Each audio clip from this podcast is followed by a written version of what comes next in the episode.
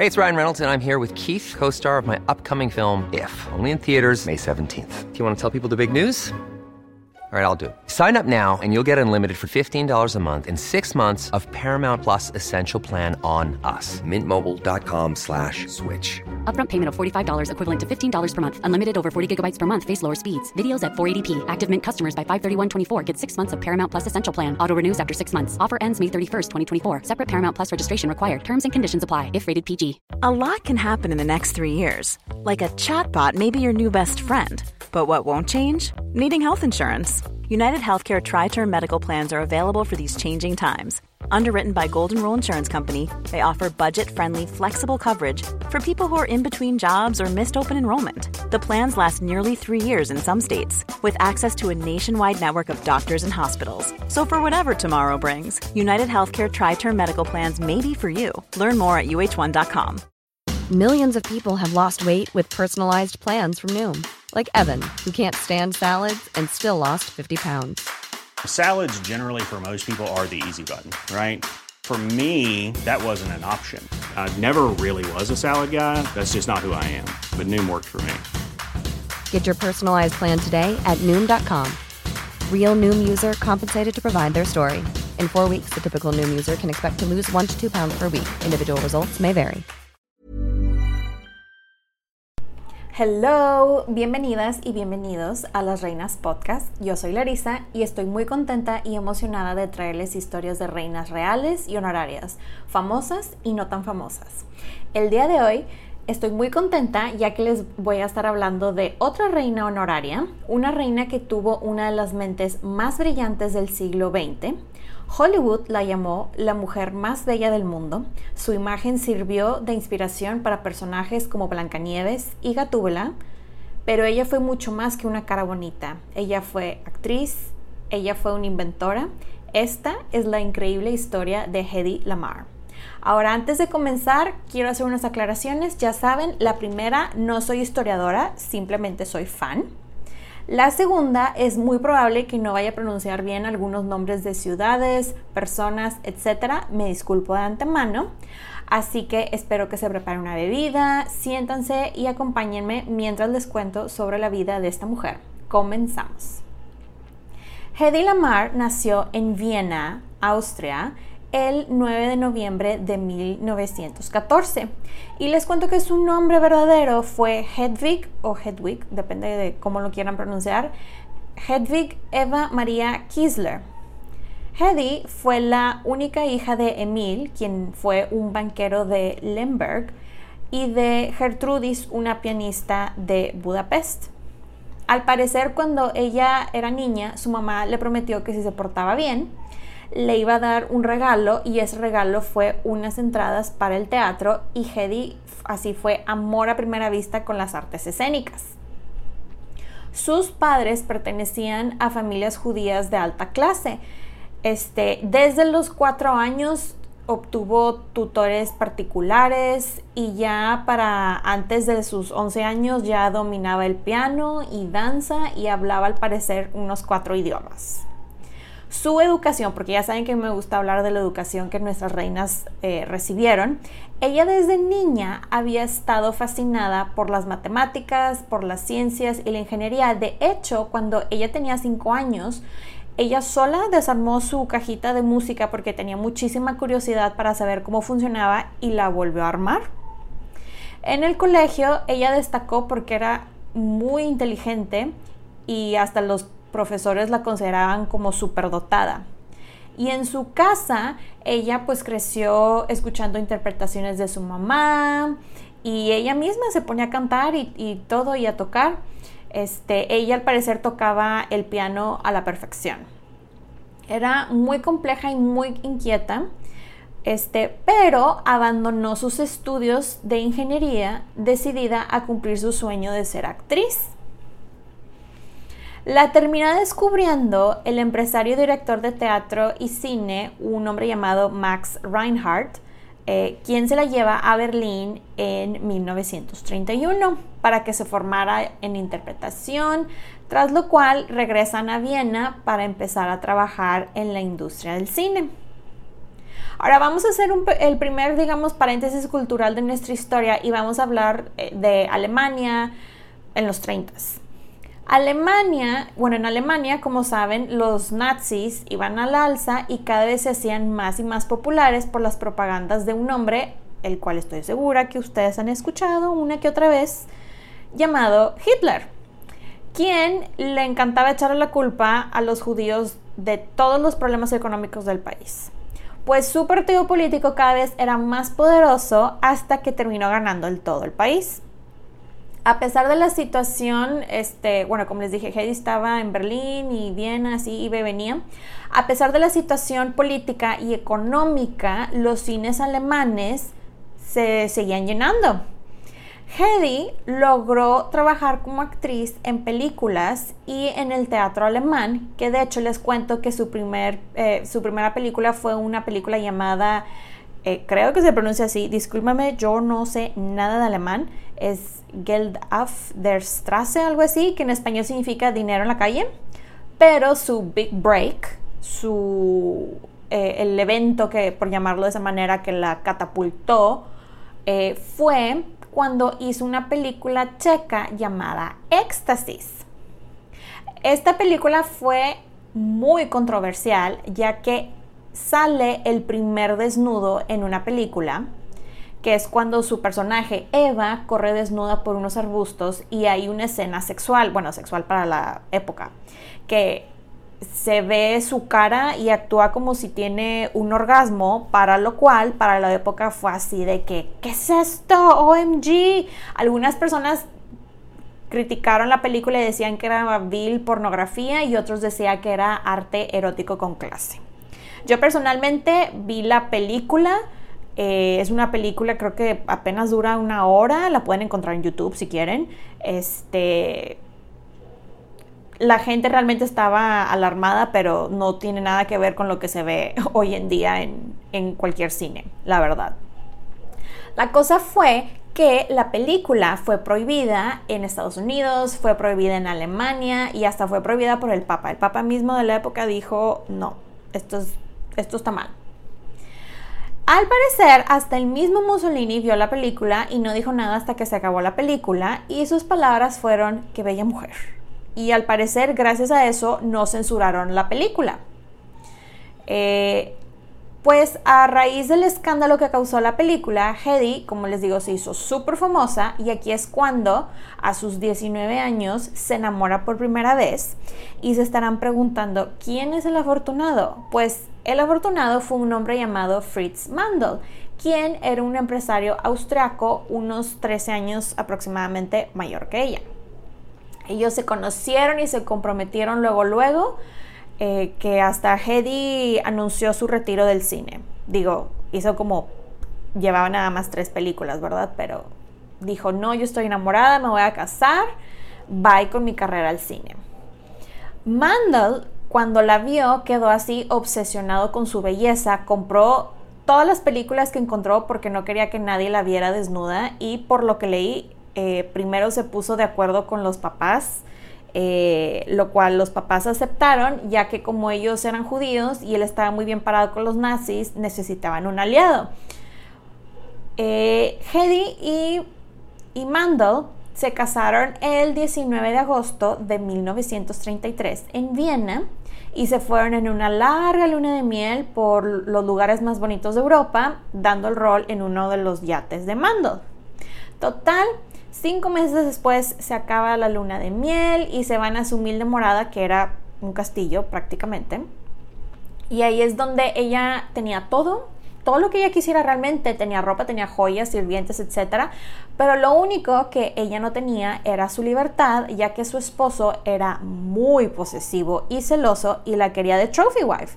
Quería que se vistiera bonita, que se, eh, que se viera bonita, que se vistiera bien, que hablara de cosas comunes con sus invitados y de hecho no la dejaba salir no podía salir ella al menos que fuera a eventos con él o si la gente iba a su casa. De hecho, ella años después dijo, y lo leo tal cual, yo solo podía bañarme o desnudarme delante de él. Él tenía, digamos, unos gustos interesantes.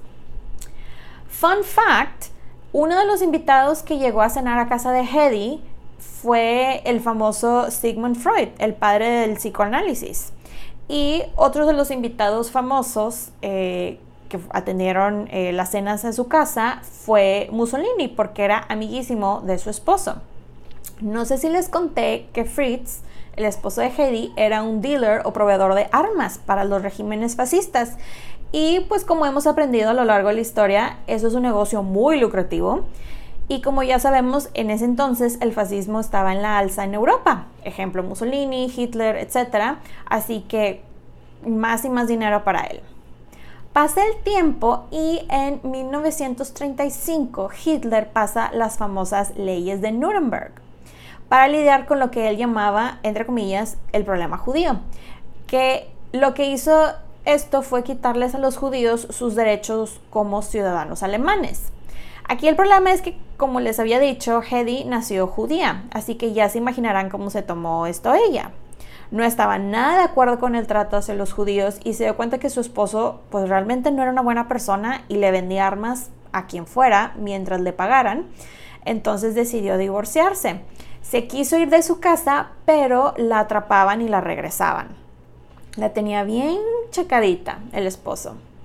Pues después de varios intentos de escaparse, una noche de 1936, mientras su esposo no estaba, andaba en un evento, se disfrazó como una de las sirvientas, le puso un eh, somnífero al té de su asistente, agarró una bolsa y la llenó de joyas que Fritz le había regalado y, y agarró una bicicleta, la montó y se fue directito a la estación de tren y tomó uno que la llevaría a París. Para el verano del año siguiente, ella eh, llegaría a Londres y conoce a un hombre que le cambiaría la vida. Este señor eh, fue el famosísimo Louis B. Mayer de los estudios de MGM, eh, quien estaba buscando actores europeos que estaban huyendo a los alemanes. Hedy consiguió conocerlo y Mayer le ofreció trabajo, pero era un trabajo como muy promedio, con un sueldo muy promedio, y ella fue así como que, hmm, yo tengo que hacer algo al respecto. Entonces se compra un boleto para ir a Estados Unidos en un barco llamado Normandy, en donde Louis B. Mayer estaba. Se lo topa en el barco, lo logra convencer, pero él le dijo, ok, te voy a dar un contrato más acá, o sea, más, más glamuroso, por decirlo de esa manera, pero tengo dos condiciones. Y Hedy, a ver, pues la primera, tienes que bajar de peso y verte más glamurosa. Y la segunda, te tienes que cambiar el nombre, porque tu nombre suena muy judío y alemán. Y ella, ¿ok? Ok.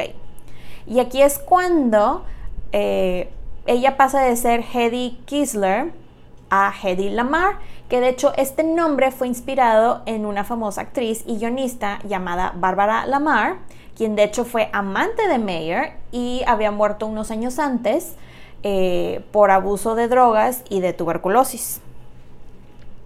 Total, llega Hedy a Estados Unidos el 30 de septiembre de 1937 y se bajó del barco con su nuevo nombre y derrochando glamour y su nueva figura más delgada.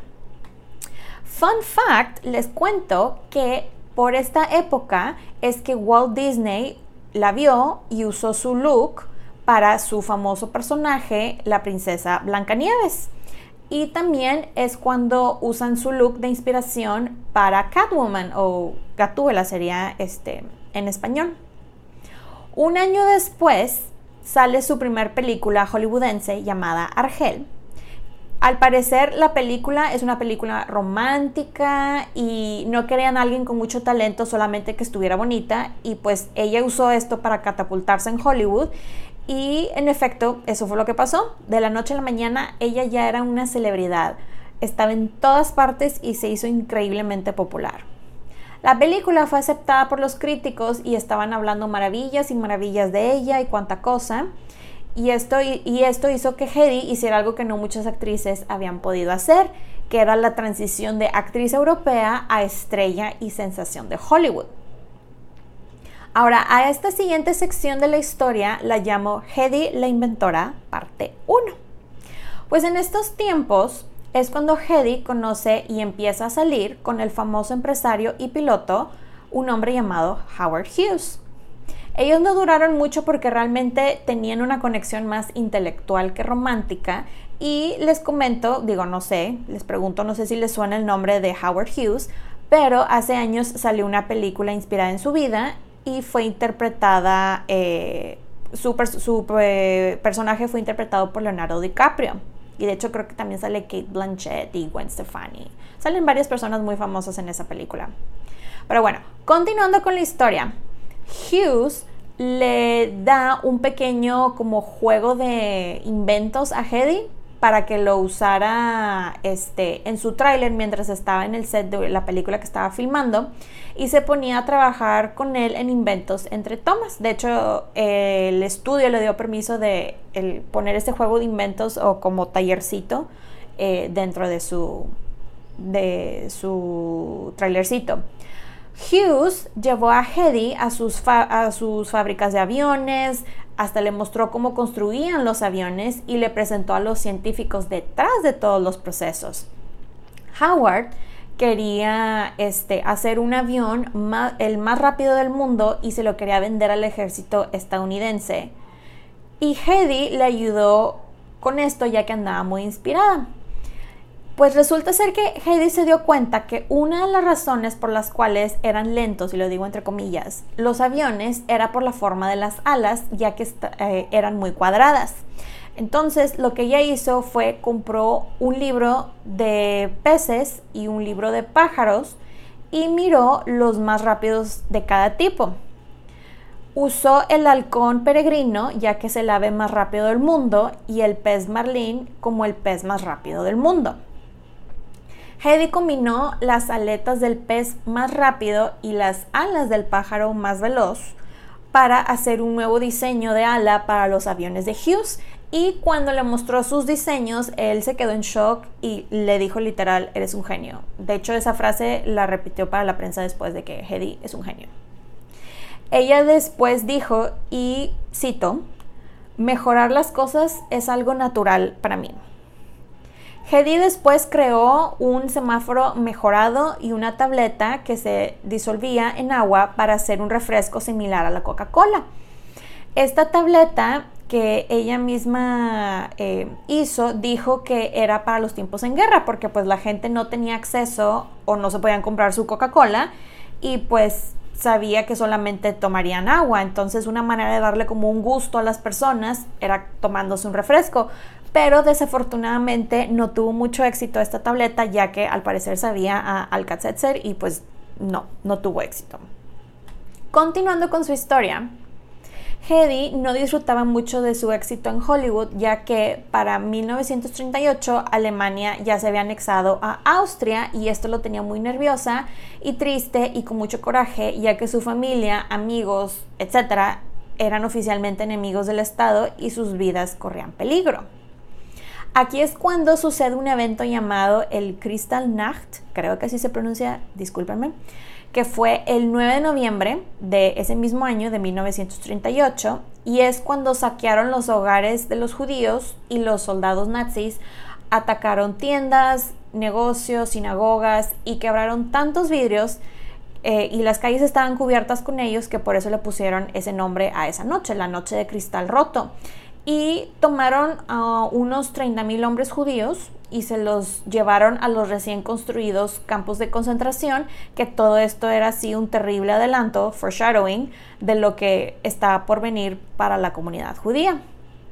Hedy estaba completamente devastada por lo que estaba pasando y el hecho de que ella estando allá no podía hacer nada y se sentía bastante sola y vulnerable y aquí es cuando conoce al que sería su segundo esposo, un hombre llamado Gene Markey, quien la verdad era un don Juan, un player, tenía bastante dinero y era un eh, guionista para Hollywood.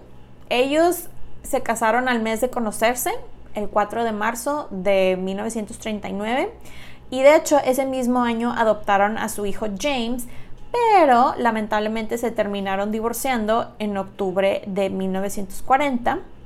Y para esto entonces Heidi, eh, perdón, tenía 25 años. Ahora la siguiente sección de, esta, de esta, historia de Heidi la voy a llamar eh, sus esfuerzos por ayudar en la guerra. Bueno, como ya sabemos, para 1940 ya estaba la Segunda Guerra Mundial, los nazis estaban arrasando en Europa y Estados Unidos aún no entraba en la guerra, ya que tenía la política de no intervención. Pero como sabemos las cosas cambiaron cuando fue el ataque en Pearl Harbor el 7 de diciembre de 1941 y pues no les quedó de otra más que entrar a la guerra. La cosa era que el gobierno necesitaba dinero para la guerra y hasta Hollywood tuvo que contribuir. Hedy fue una de las actrices que vendieron los llamados bonos de guerra, que esto era una idea del presidente Roosevelt, eh, que eran como unos préstamos voluntarios, por llamarlos de esa manera, que generaban dinero para el gobierno y pues hacían a la gente sentir que participaban y que estaban involucrados con sus esfuerzos eh, eh, con la guerra. Todos los actores y actrices de la industria apoyaron la venta de dichos bonos. De hecho, les cuento que Hedy se esforzó mucho en vender muchísimos de estos bonos que a lo largo de la guerra eh, unas 85 millones de personas compraron de esos bonos, juntando un total de 180 eh, mil millones de dólares y Hedy solita consiguió ventas de 25 millones de dólares en bonos visitando 16 ciudades en 10 días, lo cual yo digo, muy bien Hedy, muy bien. Después, en octubre de 1942, se abrió la famosa Hollywood Canteen o Cantina de Hollywood, que era un club para entretener a los soldados que iban a la guerra. Los soldados entraban gratis a esta cantina mientras enseñaban sus uniformes y las bebidas y comida eran gratuitas y las eh, celebridades de Hollywood eran los que cocinaban y servían la comida y bebida para los soldados. Aquí Hedy fue cocinera, fue bartender, fue mesera, fue eh, hasta estuvo lavando platos, le dio beso a los soldados, que era algo de hecho que le incomodaba muchísimo, pero pues lo hacía por apoyar la causa, ¿verdad? Había noches que firmaba tantos eh, autógrafos que ella decía que sentía que se le iba a caer el brazo de lo que le dolía. Pero al final del día decía que valía la pena para ella, ya que pues era lo que podía hacer por ellos. Y hasta bailaba con los soldados. Ahora vamos a entrar a eh, bueno, para mí es como la, parte más importante de su legado. Esta parte de la historia la voy a llamar la Hedy, la inventora, parte 2. Pues Hedy no estaba satisfecha con eh, lo que estaba haciendo por eh, la guerra y quería ayudar más y había estado observando muy detalladamente el desarrollo de la batalla del Atlántico.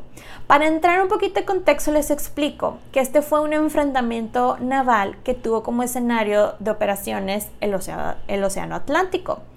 Prácticamente en todo el océano y duró toda la guerra. Los aliados necesitaban víveres, suministros y soldados, pero para finales de 1942 los U-Boat, o no sé cómo se pronuncia, que eran este, los submarinos nazis, que de hecho también les decían los asesinos silenciosos de Hitler o la manada invisible de lobos, lobos grises, casi cortaban las vías de comunicación de esa parte del océano. Mandaban torpedos y hundían y hundían miles de barcos mercantiles.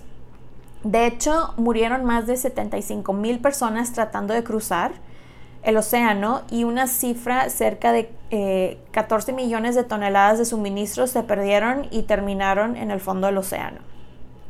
Los aliados pensaban que la respuesta a esto era hacer torpedos más precisos, pero la mayoría de los torpedos ya cuando eran lanzados, o sea, era la tecnología de aquellos tiempos, no podían ser guiados y decían que si lograban desarrollar un sistema que hiciera eso, de guiar los torpedos, les daría una ventaja contra los alemanes. Aquí es cuando Hedy dijo, hmm, yo tengo que encontrar la manera. Y se encuentra con un hombre llamado George Anhyle, quien era un músico.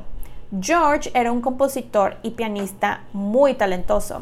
De hecho, su pieza más famosa es una llamada Ballet Mécanique, eh, ballet mecánico, que es una pieza para unos 16 pianos automatizados y sincronizados y esto le dio una idea a nuestra Hedy. Pues cuenta la leyenda que ellos se conocieron en una cena y ella le anotó su número con su lipstick y le dijo, llámame. Y él así de que, ok. Y le llamó y pues platicó con ella y quedó muy impresionado, eh, sobre todo con su mente, porque dijo, ella realmente es muy inteligente. Ella, eh, de hecho, George después dijo a la, a la prensa de Hollywood de que la Hedy que ustedes conocen es un invento de Hollywood, ella no existe. Hollywood decidió hacerla estúpida para darle sex appeal, pero Hedy es una gigante intelectual. Palabras de George, ¿eh? no lo estoy inventando yo.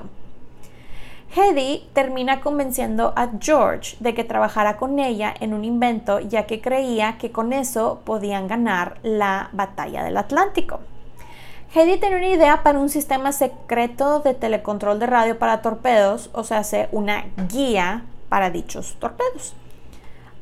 Eh, al parecer esta idea la tuvo ya que cuando aún estaba casada con su primer esposo, el, el vendedor, el dealer de armas, quien la obligaba a ir a muchas de estas cenas, ella escuchó muchísimas conversaciones bastante interesantes y una de esas conversaciones interesantes fue que los austriacos y alemanes querían desarrollar tecnología para lanzar misiles que atacaran submarinos.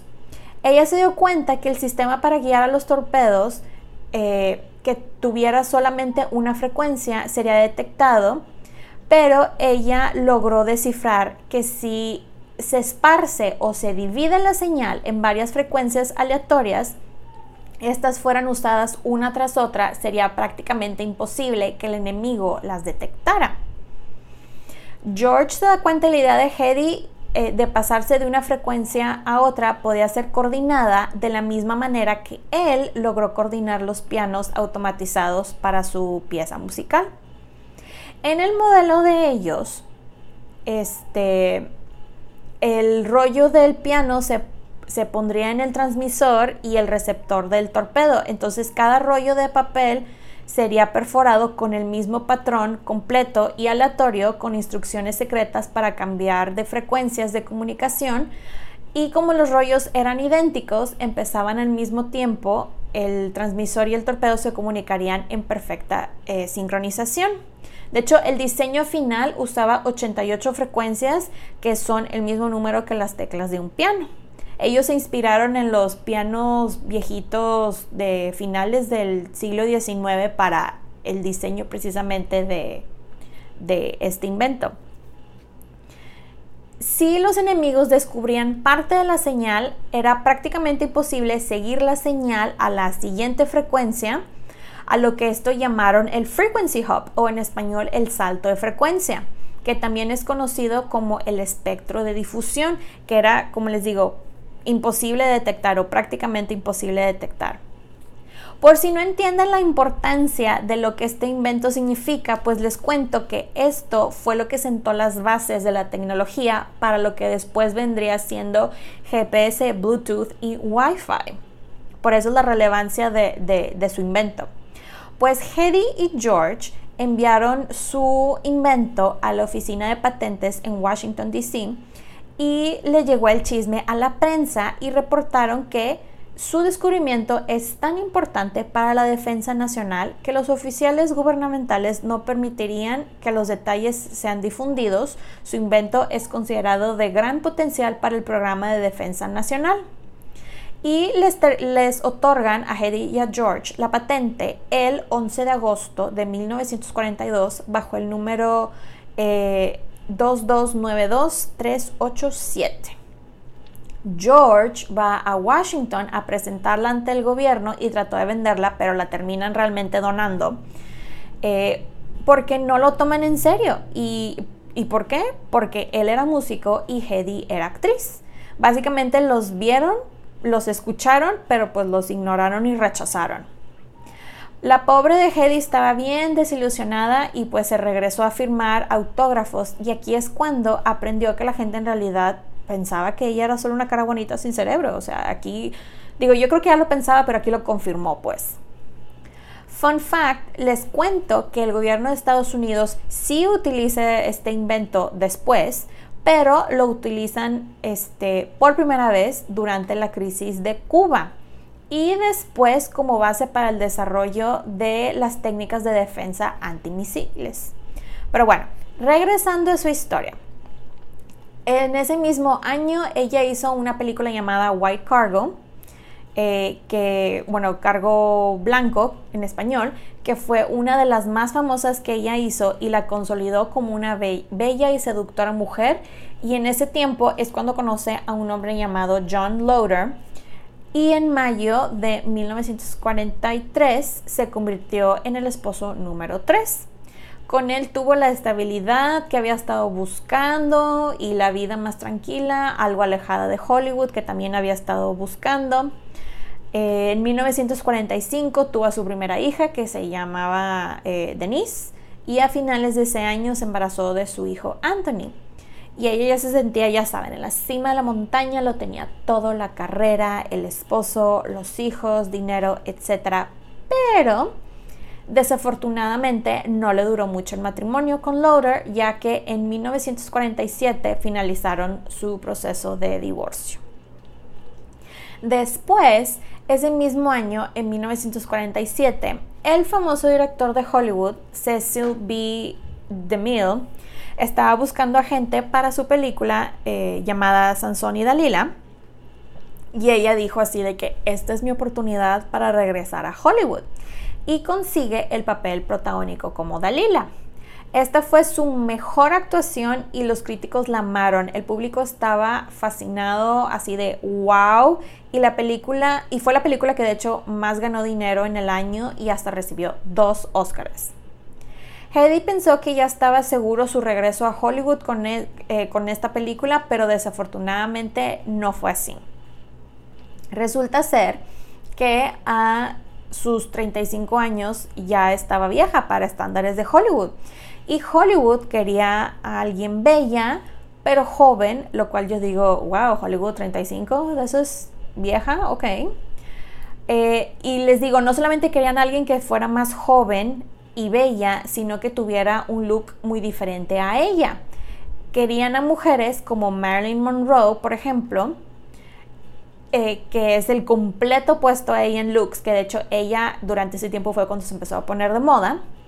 Y pues a Hedy cada vez le costaba más y más eh, que le dieran trabajo por su edad, y lo digo edad entre comillas, y, este, y por su look, y decide empezar a buscar otras opciones de vida, pero entre esas opciones se le ocurre buscar al siguiente esposo. Aquí es cuando en 1949 conoce a Ted eh, Stoffer, quien era un dueño de una discoteca había sido músico y era bien mujeriego el hombre, pero él se convertiría en el esposo número 4. Al parecer, Ted estaba viviendo su mejor vida en Acapulco, México, y Hedy llegó a Acapulco, lo vio, se enamoró y dijo, de aquí soy. Y el 11 de junio de 1951 se casó con él. Lamentablemente este matrimonio tampoco duró y la relación con sus hijos empezó a deteriorarse y empezó con los trámites de divorcio en 1952. Ella sentía muchísima presión por trabajar en películas y ganar dinero para mantenerse y para mantener a sus hijos y visitaba, de hecho tenía una terapeuta y le decía que se sentía muy abrumada por tener que combinar su trabajo y la maternidad, ya que cuando regresó a Hollywood en el 52, se regresó a Beverly Hills y metió a sus hijos en un internado. Ella llegó, llegó a un punto que, por lo que leí, no era exactamente que no quisiera a sus hijos, pero sí pienso que de una cierta manera, la verdad, los resentía bastante, ya que al mismo tiempo se esforzaba mucho en conseguir trabajo en una industria que no la quería y pues se le hizo más fácil meter a sus hijos en un internado para que alguien más se ocupara de ellos. Y aquí es aquí el problema es que a sus hijos les empezó a ir muy mal en la escuela. Algo que la verdad me dolió un poco cuando lo leí em, es que Hedy, al parecer, hacía distinciones entre su hijo mayor, el que adoptó, y sus hijos biológicos. Y él se rebelaba y se peleaba muchísimo con ella. Y llegó un punto en que ella realmente no sabía qué hacer con él y lo que terminó haciendo fue abandonándolo. Y le consiguió una familia sustituta para que lo terminara de criar. Eh, los que lo acogieron fue de hecho una de las maestras de su escuela y el esposo. Y de hecho ellos no repararon su relación hasta 40 años después. Hedy se queda sin un hijo, los otros en la escuela, sin esposo, sin dinero, ya que pues les digo no la querían contratar. Y aquí se empieza a sentir nuevamente sola y vulnerable y en ese punto de la historia es cuando conoce a J. Howard Lee, quien era un petrolero millonario y se convertiría en el esposo número 5. Y en 1953 se eh, instaló en Texas, Estados Unidos, pero desafortunadamente el matrimonio tampoco duraría, ya que para 1958 ya estaba nuevamente en trámites de divorcio y estaba pidiendo una gran cantidad de dinero. En 1957 se despidió de la gran pantalla con dos cintas que la verdad no fueron muy populares. Estas cintas fueron The Story of Mankind y The Female Animal, la historia de la humanidad y el animal hembra o femenino en español. Luego, en 1963, se casó con el esposo número 6, quien de hecho era su abogado de divorcios, un hombre llamado Louis eh, Boyce Jr., pero desafortunadamente eh, tampoco duró el matrimonio, ya que un año después se estaba divorciando, ya que alegaba que había sufrido una extrema crueldad. Ya que no estaba trabajando, ella pasó apuros económicos y la pasó muy mal, ya que de hecho este, les cuento que fue testigo de la subasta de todos los bienes de su casa de Beverly Hills. Desafortunadamente no fue la última vez que terminó en una corte, ya que eh, tiempo después, en 1966, la acusaron de robar o shoplifting. Resulta ser que le encontraron unos ocho artículos que no había pagado en su bolsa y que daban un total de 86 dólares y la citaron eh, para el juicio que duró seis días, pero al final del juicio este, fue declarada como no culpable. Ella, otra cosa que me gustaría contarles es que se obsesionó con estar, o mejor dicho, verse joven y para eso recurrió, recurrió perdón, a las cirugías plásticas. Pero ya para la década de los 70 su salud ya estaba bastante dañada por tanta cirugía y en los 80 la verdad ya nadie sabía quién era y vivía sola en su casa de Hollywood, etc. Ahora, esta siguiente sección de la historia la voy a llamar el reconocimiento. Ahora nos vamos a mover un poquito eh, en el tiempo hasta llegar a la era de los celulares en los 90, ya que aquí es cuando se empezó a buscar redes inalámbricas para precisamente los celulares. Se desarrolla un método llamado Code Division eh, Multiple Access o acceso múltiple de división de código en español o CDMA, que es el nombre estándar para hablar de comunicaciones inalámbricas. Pues resulta ser que eh, CDMA era la versión moderna del invento de Hedy y George, unos 50 años antes, que habían desarrollado para saltar frecuencias. Su invento se adaptó y esto fue lo que propició que hubieran redes Wi-Fi, telefonía celular, etc. Y aquí es cuando le empiezan a reconocer por su labor y hablar de ella nuevamente y le empiezan a llegar premios y premios. Pues fue tan importante su invento que en Austria el día de su nacimiento lo dedicaron al Día del Inventor, el 9 de noviembre, y por fin en sus ochentas volvió a tener algo de fama y algo un poco de dinero. Sobre todo empezó a recibir el reconocimiento no solo por su belleza física, sino por su inteligencia, lo cual nunca había pasado, y le empezaron a llamar a ella la madre de la tecnología moderna. Hedy lamentablemente nunca obtuvo ganancias por sus invenciones. Ella en los últimos años de vida lamentó que el mundo nunca hubiera reconocido o valorado sus logros. Y en ese entonces casi no salía porque, como les dije, no, no tenía dinero, tenía problemas económicos. Pero tuvo suerte Hedy, ya que eh, una empresa llamada Corel, creyendo que ella ya había fallecido, usaron su imagen en sus productos sin su explícita autorización. Hedy se da cuenta de esto y los demanda por 3 millones de dólares y gana el juicio. Poco tiempo después de eso, solicitó al Museo Smithsonian que estimara el valor de la patente original concedida para, su, eh, para el invento del salto de frecuencia, pero lamentablemente murió sin saber que su valor estimado era de aproximadamente unos 6 millones de dólares. Hedy falleció el 19 de enero del 2000 debido a problemas en el corazón.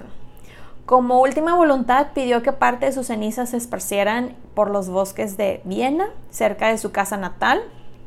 Su herencia fue repartida entre sus dos hijos menores, su secretaria personal y un policía local que la acompañó y ayudó en sus últimos días.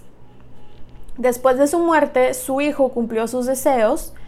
Eh, la mitad de sus cenizas cubrieron los bosques allá en Viena mientras que la otra fue entregada al eh, consitorio vienés para que la enterraran en un memorial, pero le estaban pidiendo muchísimo dinero para la lápida y el hijo no lo pudo pagar y hasta 14 años después ya le pusieron todo y le dieron el muy merecido homenaje en Viena.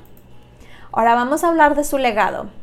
La Fundación Electronic Frontier le otorgó a ella y a George el premio de pionera y pionero en 1997. Hedy recibió el premio de Milstar, que es el sistema encargado de funcionamiento de los satélites de comunicaciones militares que eh, proporcionan comunicaciones seguras a las Fuerzas Armadas y al presidente de los Estados Unidos de América. Eddie también se convirtió en la primera mujer en recibir el Premio Espíritu de Logros Bulby Nas de la Convención de Inventos. En el año 2014, el año que se cumplirían los 100 años de su nacimiento, fue incluida en el Salón de la Fama de los Inventores Nacionales por el desarrollo de su tecnología de salto de frecuencia. Tal logro ha llevado a Hedy a ser apodada como la madre de Wi-Fi y otras comunicaciones inalámbricas como el GPS y Bluetooth que ya les había mencionado anteriormente.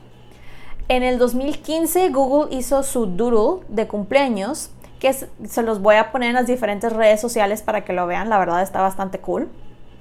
En el año 2017 hicieron una película sobre su vida enfocándose en el momento en el que ella y George hicieron su invento del salto de frecuencia. En el año 2019, el 27 de agosto, un asteroide recibió su nombre, que es el 32730 Lamar. Y por último, en un lapso de 20 años, Hedy hizo aproximadamente unas 30 películas. Como pudieron ver o escuchar en este caso, Hedy no era perfecta. Su vida tuvo sus buenos y malos momentos, pero la cosa fue que ella nunca se rindió y pues malamente le reconocieron su gran ingenio tarde, bastante tarde en la vida. Cierro con la frase más famosa que dijo Hedy Lamar, ya que no la tomaban en serio, y es la siguiente. Cualquier chica puede ser glamurosa, todo lo que tienes que hacer es quedarte quieta y parecer estúpida. Espero que les haya gustado este episodio. Eh, ya saben que pueden encontrar los episodios de Las Reinas Podcast en diferentes plataformas como Spotify, YouTube, Apple Podcast y Amazon Music. Y también están mis diferentes redes sociales como Facebook e Instagram, eh, como arroba las reinas podcast y arroba las reinas pod en Twitter. Recuerden suscribirse, darle like, activar campanita para recibir notificaciones, descargar los episodios y compartirlos. Incluso pueden dejar su rating y review. Muchísimas gracias en serio por escucharme y por apoyar este podcast. Nos escuchamos pronto. Bye.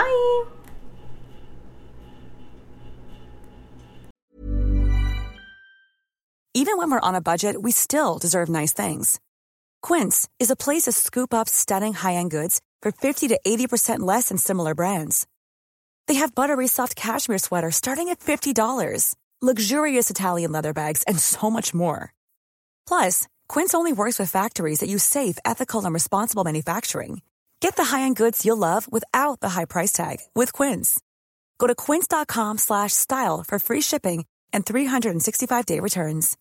If you're looking for plump lips that last, you need to know about Juvederm lip fillers. With Juvederm Volbella XC and Juvederm Ultra XC, your lip look, whether it's subtle or bold, can last up to one full year with optimal treatment and no additional maintenance. Find a licensed specialist and see if it's right for you at juvederm.com today. That's J U V E D E R M.com. Add fullness to lips in adults over 21 with Juvederm Volbella XC or Juvederm Ultra XC. Do not use if you have severe allergies or a history of severe allergic reactions, or if you're allergic to lidocaine or the proteins used in Juvederm. Tell your doctor if you have a history of scarring or taking medicines that decrease the body's immune response or that can prolong bleeding. Common side effects include injection site redness, swelling, pain, tenderness, firmness, lumps, bumps, bruising, discoloration, or itching. As with all fillers, there's a rare risk of unintentional injection into a blood vessel, which can cause vision abnormalities, blindness, stroke, temporary scabs, or scarring. For full important safety information, visit juvederm.com. Hey, folks, I'm Mark Marin from the WTF Podcast, and this episode is brought to you by Kleenex Ultra Soft Tissues, your ally to help tackle your allergy symptoms this season. I love the change of seasons, but nobody loves pollen and all those other things floating in the air that make you sneeze during this nice weather. Kleenex Ultra Soft Tissues are hypoallergenic and allergist approved, so fight back against watery eyes and runny noses without worrying about irritating your skin. For this allergy season, grab Kleenex and face allergies head on.